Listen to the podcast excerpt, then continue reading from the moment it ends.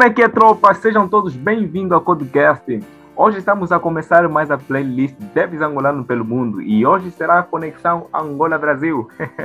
Estou aqui com um grande amigo, o Lito do BR, Lito brasileiro, o Lito. Então, eu vou pedir para o meu convidado aqui se apresentar porque o papo de hoje vai ser muito bom, né? Esses episódios aqui sobre entrevistar angolanos no exterior, devs, né, é muito importante para a gente saber como é que eles estão enfrentando dificuldades lá exterior. Eu vou pedir já para o meu convidado se apresentar. Olá, pessoal. Eu sou Lito Bumba, sou desenvolvedor Android aqui no Brasil. Sou angolano também. Boa, muito bom, Lito. É, para começar, eu gostaria de saber, né? Acredito também que o pessoal vai gostar de saber como é que o Lito foi parar no Brasil. É, antes de responder essa pergunta, eu gostaria primeiro de agradecer ao Mano Lázaro, por me convidar para participar deste grande podcast. Muito obrigado mesmo, mano. É, eu vim parar no Brasil porque eu achei um mercado assim com muita oportunidade. É, é um dos países que mais cresce tecnologicamente, tipo nos países que falam língua portuguesa. Então, o Brasil me interessou muito para investir mais no crescimento da minha carreira como desenvolvedor. Este foi o principal motivo, mas eu cheguei aqui como estudante. Interessante, né? Eu gostaria de saber, é, na verdade, eu deveria muito perguntar muito antes, né? Qual foi, é, por exemplo, é, a tua trajetória aqui em Angola? Como é que começou a dar os primeiros passos na área de programação? Como é que ganhou o gosto, né? E depois vamos começar evoluindo aí, como é que foi parar para o Brasil e essa coisa toda. Eu gostaria de saber como é que entrou na área de tecnologia? É, primeiramente, é como qualquer um, né? É, então, por gostar muito de tecnologia, quando estava se aproximando do ensino médio, decidi que tinha que seguir informática, porque gostava muito mesmo de tecnologia, tanto que na oitava, nona classe já estudava alguns conceitos de programação, alguns conceitos de redes, assim. É, mas tudo começou a fazer mais sentido no ensino médio, porque eu fiz o ensino médio técnico de informática, foi lá que comecei a dar os primeiros passos na programação e foi na mesma altura que também comecei a dar os primeiros passos profissional, mesmo assim, em programação também. Uau, muito interessante. O Lito começou a ter os primeiros passos na oitava classe, quanto nós começamos a ter na décima classe. Assim, mas os primeiros passos foram passos bem. É, tipo, sou de uma pessoa mesmo que gosta da coisa, não é de uma pessoa que sabe fazer. Então, não vem aqui, tipo, tentar agradecer isso. É só mesmo aqueles passos de um curioso, uma pessoa que gosta da coisa, mas não entende assim tão bem. Então era mais procurar sentido na coisa que você gosta. Começou a ficar tudo mais claro no ensino médio. Uau! E qual é a idade que o, o Lito tinha nessa altura, quando começou a dar os primeiros passos na oitava classe? Idade? Não, não sei se é idade ou cidade. Não idade, idade. Ah, idade. Eu podia ter uns 14, 15. Isso, oitava, 14, 15. Hum, 14, para ser bem exato, né? 14. 14. Com 14 anos, o Lito começou a dar os primeiros passos, né?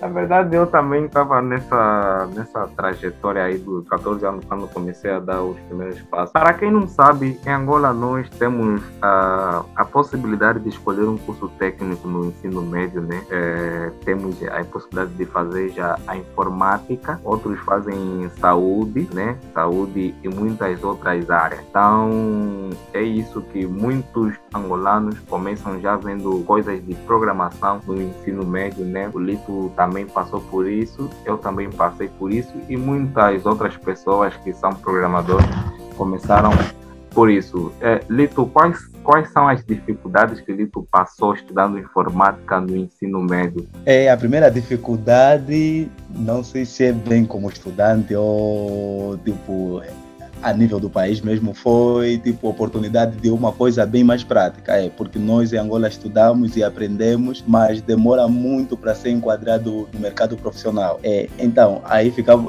tipo aí cria esse tipo esse pensamento, cria pensamentos de que tipo a coisa que estamos a fazer é, não é tão valorizada. E por nós começar estudando com, com tipo com esse tipo de pensamento, passei lá crescemos um pouco limitado, pensamos que não aprendemos bem a coisa ou não estamos a fazer uma coisa boa, há quem até troca de curso só por isso. Então, é mesmo isso, a oportunidade de ter contato profissional com a coisa, tipo por meio de estágio, é, participar de projetos, projetos assim aplicados, aplicados à realidade mesmo, é ter contato assim mais profissional. É, o pessoal usarem alguma coisa que você faz é muito importante. Eu acho que é isso que muito faltou, tipo, na minha experiência lá em Angola. Não sei se fui claro. Não, acredito que foste muito claro, né? E, e é, é, um assunto muito sério que você tocou, né? Porque em Angola Uh, trabalhar com tecnologia não é assim da uma realidade muito forte, não é uma cultura, né? Porque tem pessoas que quando estão a estudar tecnologia familiar não apoia, tá? Eu já me encontrei com pessoas que, um, por exemplo, tinha uma menina que estudava informática, mas não, não recebia apoio dos familiares. Então ela só estudava por estudar e tinha aquele, aquele pensamento, vou trocar de, de área, tá vendo? Vou em outra área porque os familiares falam que aqui não tem saída. E também já conheci muito, muito muita gente, né? Rapazes, inclusive, também que trocaram de área de informática, programação, para, por exemplo, análise clínica, por conta de, de, de, de, de saídas na área mesmo para trabalhar aqui no nosso país. Também aquela mentalidade de só estudar mesmo, só não sei onde é que eu vou aplicar isso, sabe? Então, eh, eu acredito que com surgimentos de comunidade e podcast como esse, né? Com a entrevista que estamos ter, talvez o pessoal possa despertar a mentalidade que eles têm consoante a, a esse aspecto, né? E, e, e qual é a motivação? É... Pode falar. Achei, desculpa, achei que era para mim falar, mas desculpa por cortar. É, é sim, contribui muito mesmo, as comunidades contribuem muito para aquela motivação para os estudantes, é, porque é nas comunidades onde eles vão ter contato com pessoas que já estão na área, e isso é muito importante e no meu tempo falta, faltou muito, senti muito falta disso também. É, uma coisa é, é, é, que, tipo, é, me incomodava que quando fazia informática no médio é que não existia uma, uma comunidade assim de, de, de software, né, para participar e assistir é, eventos. Então, eu reclamava muito, poxa, como é que no Brasil tem tantas, tantas comunidades de, de, de software que tem sempre evento, empresas, e Angola não tem. E eu passava a reclamar muito, conversava com muitos brasileiros também a falar muito disso. Depois chegou Martin Dalla, ficamos também a reclamar, só reclamavam, reclamavam, até que chegou o momento de nós fazer qualquer coisa, né?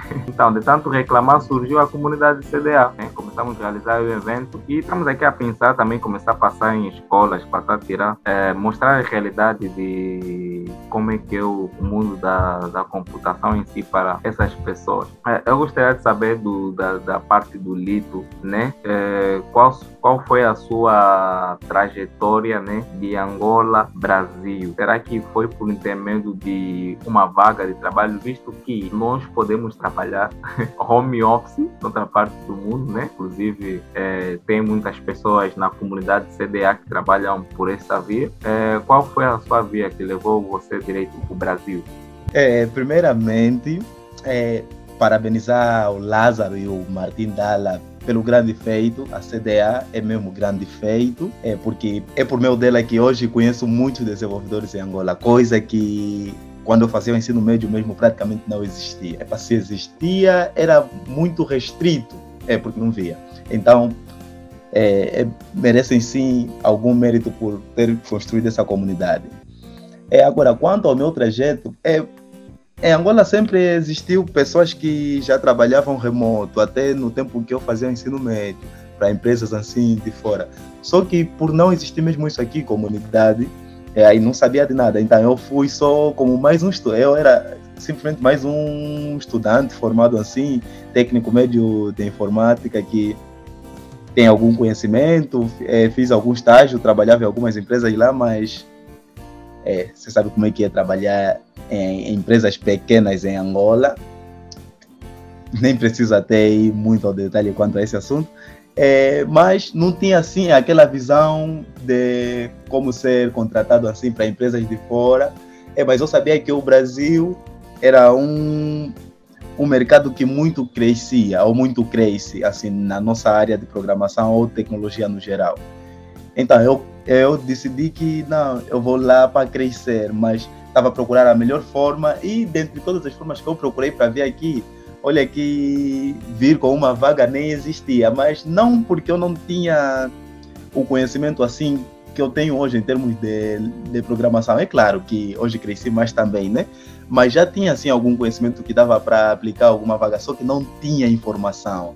Isso. É, eu acho que faltava mesmo comunidade, mais interação. Então, a única forma possível que eu vi na época para mim foi mesmo de vir como estudante e vim aqui como estudante. E hoje fico feliz porque há pessoas que hoje estão em Angola, uns, uns até ainda nem terminaram o ensino médio, mas já têm alguma vaga daqui, já têm a informação que eu não tinha naquele tempo. Então, é só, é só felicidades por saber que a coisa realmente mudou. Então, não tinha tanta informação assim. Então, eu vi aqui no Brasil só existia a possibilidade de vir como estudante aqui. Naquele tempo, a informação que eu tinha, acho que só existia essa. E foi por essa que eu optei. Vim como estudante. Boa, boa. Tocaste num assunto muito, muito, muito interessante, né? Que é a falta de informação para na, na parte do dev, né? Quanto ao trabalho, é, seja remoto ou não, né? Internacional ou nacional é que, tipo, nós temos muitos profissionais mesmo aqui, pessoas boas, né? Por, por falta de não terem, assim, networking ou com, né? networking mesmo, contato, né? networking com pessoas, assim, é, mesmo nacional ou internacional, acabam por ficar de fora e de não saber de muitas coisas, sabe? Por exemplo, é, eu já eu conheço pessoas mesmo que são boas mesmo em programação, mas não têm visibilidade ou assim contatos com, com pessoas que podem lhe mostrar o tipo caminho ou lhe indicar a empresa, porque olha, nessa vida de mesmo se não for software, né, qualquer carreira, é muito importante nós ter networking, contatos, porque é, contatos vão nos ajudar aí em qualquer, qualquer área. Indicações hoje em dia é tudo. Então, se nós não tivermos um bom networking, né, nós acabamos por estar limitados em certas coisas. Então, é importante que nós possamos ter também é, conexões com outros devs, conversar sobre vagas e, e muita coisa que vai aí ao decorrer da vossa, da vossa conversa. Lito, é, é, é, ah, pode perguntar? Não, pode falar. É que eu queria comentar que esse assunto é é verdade que o network é mesmo importante, é muito importante. E com o surgimento de novas comunidades em Angola, é motivo de alegria. Por quê? Porque, pelo menos até quando eu estava em Angola, a internet não era assim, não era assim muito normalizada. Então, ter um trabalho remoto também seria mesmo esforço, muito esforço em termos de internet. É, então, essa a visão de GitHub mesmo assim bem consistente quanto eu tenho hoje que todo e qualquer projeto tem que colocar no GitHub só só ganhei mesmo essa cultura aqui no Brasil. Lá em Angola nem essa cultura tinha eu fazia os projetos os projetos ficavam mesmo assim armazenados localmente na minha máquina. É, e se for para guardar em algum lugar seria um dispositivo físico também. No tipo GitHub era uma vez a hora. É isso. Isso então era muito por aí, mas hoje, hoje já vejo alguma mudança e isso é motivo mesmo de alegria. É, então, a informa é, quer dizer que a informação está se propagar, mas precisamos continuar mais a fazer esse trabalho e estamos a fazer aqui por meio desse podcast também. É isso, porque é mesmo importante a informação e eu acho que me faltou muito enquanto estudante de informática. Verdade, verdade. E quais são as dificuldades que enfrentou no, lá no, quando chegou primeira vez no, no Brasil? Né? Assim, mais voltado na vertente de, da nossa área de programador. É... Dificuldades. Olha, eu não sou muito bom em citar dificuldades, eu até sou muito bom eu sou, sou melhor até em citar o inverso da dificuldade, né? Não, mas nem tudo Quer foi dizer, mais coisas... rosa, né? Não, não, claro que, claro que nem tudo foi um mar de rosa, mas é, dificuldades. Dificuldades. É para se calhar há recrutadores que pensam que por você ser estrangeiro, por exemplo, é, te dá um tratamento, eh, te dá um tratamento diferente. mas eu não acho que passei muito por essa dificuldade. Não. É, eu, eu, eu, lembro que a primeira entrevista que eu fiz, a primeira entrevista que eu fiz aqui no Brasil, é, para uma vaga de desenvolvedor, correu tudo bem, tudo bem mesmo, mas na hora de, tipo, de, de prosseguirmos, dar, darmos sequência do processo, é, me falaram de uns tantos documentos. Então, acho que dificuldade seria uma atenção mais especial no que tange documento, é, porque quando você não é daqui, aqui o pessoal segue mesmo, prima muito na lei. Cumpre mesmo a lei assim. Epa, na, é Angola também cumprimos a lei, né? Mas acho que aqui certas leis são um pouco mais rigorosas.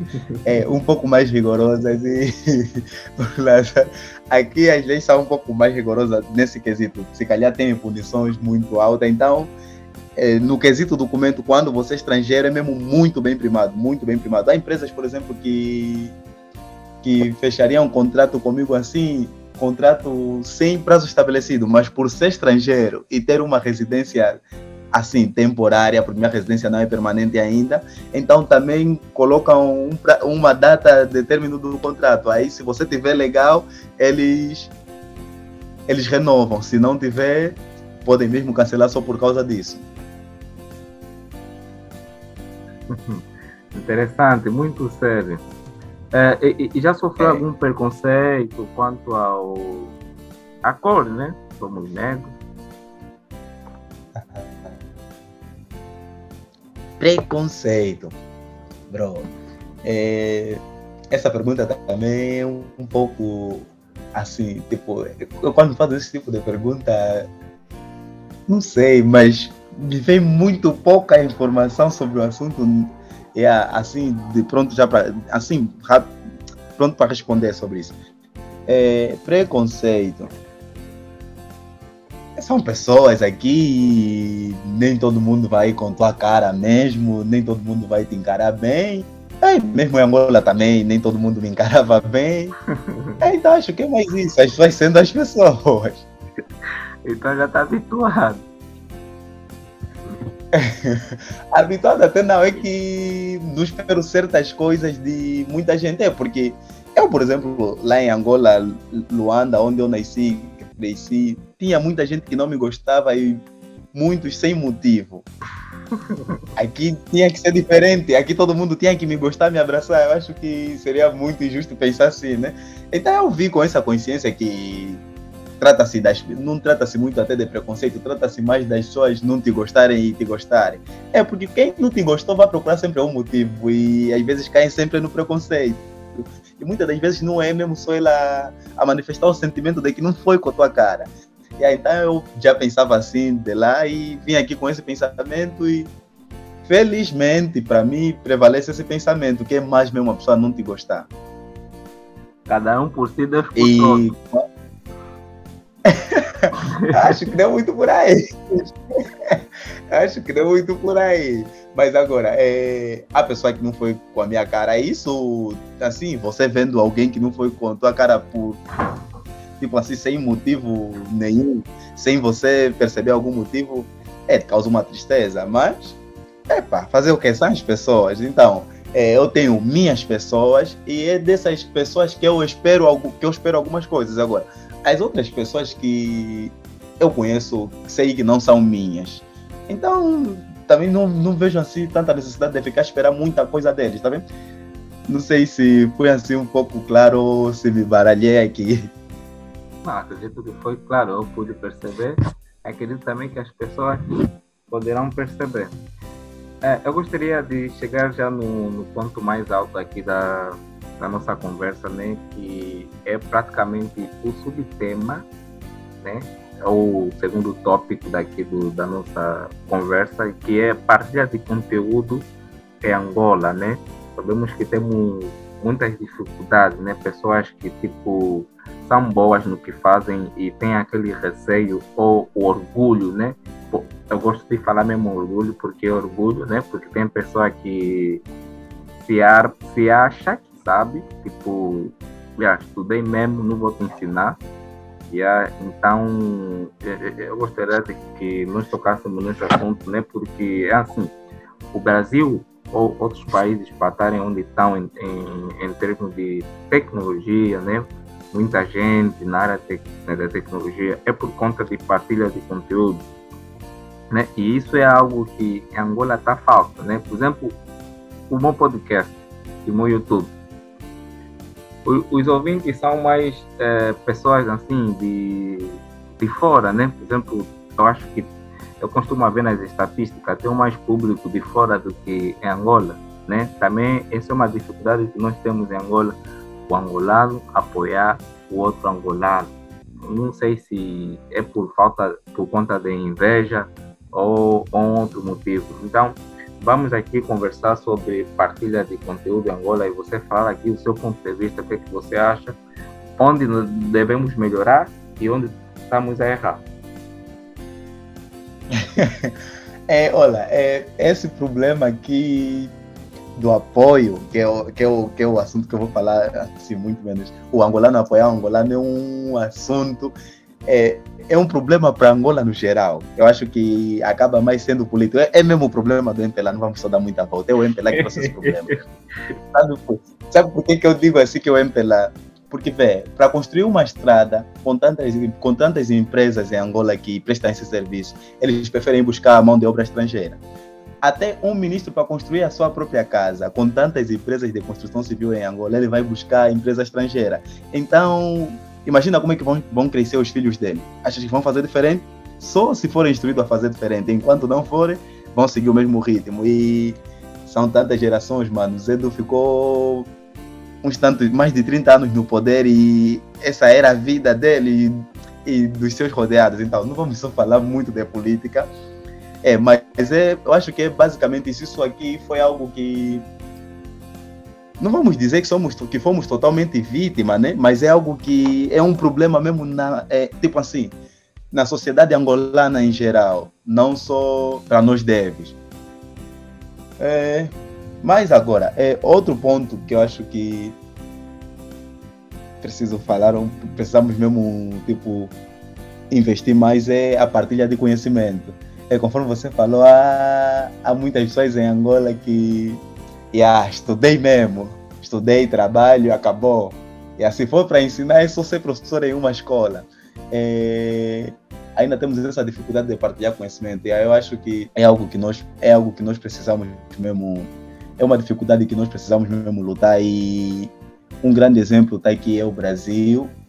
O Brasil partilha muito conhecimento. Hoje você vai no YouTube ou no Google pesquisar alguma coisa, é, como acabar com a malária, por exemplo, vai ver, de certeza que vai ver um conteúdo brasileiro, um artigo, um vídeo, é, como declarar uma variável, também vai encontrar um artigo ou um vídeo brasileiro, tem sempre conteúdos brasileiros. Então, eu acho que nós devemos também seguir esse exemplo, partilhar o conteúdo, ou partilhar conhecimento. É mesmo importante, porque desse jeito estaremos pensando e ajudando os, o futuro do amanhã. É porque nós, nós podemos ficar com o nosso conhecimento. É, não... Já pode continuar, acho que ainda falta nove minutos, né? Só segundo. É tirar essa parte. Yeah. Yeah, então, o exemplo está aqui é o Brasil. É, devemos mesmo, é, partilhando o conhecimento, só, só resta muita vantagem para nós. Porque imagina que você, Lázaro, é programador. Hoje você é programador e consegues viver disto. Você consegue fazer a tua vida só mesmo com programação, só programando. Consegues, por exemplo, pagar todas as tuas contas e criar até teus filhos com isso. Então, quer dizer que programação é uma profissão. Então, de certeza que futuramente vai aparecer também alguém que vai querer ser um programador. E alguns por sonho, outros mesmo só por ver o Lázaro e vai criando aquele sonho, vai alimentando aquele desejo, vai querer também ser um programador. Agora, não deixaste nenhuma informação. Então, quer dizer que essa pessoa vai passar por tanta dificuldade que você passou e terá que ir buscar informações assim de pessoas estranhas que muitas das vezes não falam a linguagem mais próxima dele, então ele terá que fazer um esforço conforme você fez para entender. E muitas das vezes esse futuro do amanhã é o teu filho, é o teu primo, é o teu sobrinho que vai precisar dessa informação. Só que você não deixou, então eu acho que quando você morre com o teu conhecimento, você. Epá, eu não vou dizer assim que falhaste, né? Porque eu não sou a pessoa ideal para dizer quem falhou e quem não falhou, né? Mas eu, para mim, eu me, me consideraria como um falhado se morresse com todo o conhecimento que eu tenho. Vale a pena pegar mesmo esse pouco que eu tenho e transmitir transmitir para algumas pessoas e aí pelo menos transmitimos alguma coisa para as futuras gerações. Estaremos a ajudar a construir o futuro, sim. É, porque alguém vai precisar dessa informação que você tem hoje. Então é só nós não morrer com essa informação, porque morrendo com essa informação estamos a contribuir para que o cemitério continue sendo o lugar mais mais rico do mundo, tá vendo? É porque lá tem muitas boas ideias, muitas habilidades que não foram desenvolvidas, muito conhecimento que não foi partilhado, é muitas ideias milionárias que não foram aplicadas. Então, eu acho que do nada vale contribuir mais para que o cemitério é, se enriqueça, né? Então, mais vale enriquecer as pessoas que estão mesmo aqui ou que virão do que enriquecer simplesmente o cemitério. É, é, só para dar um destaque na dica, eu me consideraria como um falhado se eu morresse com o conhecimento assim que eu tenho ou que eu vou adquirindo enquanto estiver vivo. Realmente é um, é um assunto muito sério, né? Porque conhecimento tem que ser partilhado, só assim é que a gente cresce, né? Também é, como profissional e ajudar as pessoas alcançarem os seus objetivos, né? E isso é algo que nós devemos, tipo, é, insistir que seja seja a cultura em Angola, a partilha de conteúdo. Então, vamos continuar a criar é, podcast, né? YouTube, eventos. Vamos embutir o pessoal de conteúdo para que essa mentalidade de ficar agarrado com o conhecimento que tenho, de estudei, não vou te ensinar, saia da cabeça de muita gente que possamos assim, tipo, estar tá no mesmo nível que outros países em termos de partilha de conteúdo, como o Brasil e outros é países aí da gringa. Verdade. E Lázaro, só uma. É, em Angola, eu acho que em Angola tem mais escolas que assim formam pessoas no ensino médio é, no curso de informática ou no curso dessas áreas, é, eletrônica e telecomunicações, informática de gestão, técnico de informática. Tem mais escolas dessas do que, no, do que essas escolas no ensino médio, do ensino médio no Brasil. Mas ainda assim, se compreenderes, se tipo, procurares fazer uma estatística das idades do ensino médio de Angola e do Brasil, vai ver que nessa idade tem mais programadores brasileiros do que mais programadores angolanos. É, mesmo tudo bem que o Brasil tem mais pessoas, né? Mas isso até nem vem ao caso. É, mas é porque é por causa mesmo da partilha da informação, porque muitos programadores do Brasil nem aprendem a programar assim necessariamente na faculdade ou no ensino médio. Aprendem mesmo lendo um livro, fazendo um curso online ou mesmo presencial, vendo aí um artigo na internet, um vídeo. É, aprendem mais até do que na escola. E nós angolanos aprendemos mais na escola do que com os que já sabem e que não estão assim inseridos no mercado educacional. Verdade, verdade é o famoso aprendizado autodidatismo, né? O autodidata, a pessoa que aprende mesmo não tendo um tutor. Isso também é, é, é, é raro de acontecer aqui em Angola, né? Mas tem algumas pessoas que passaram por isso, né? Como eu, você e algumas outras pessoas passaram por isso.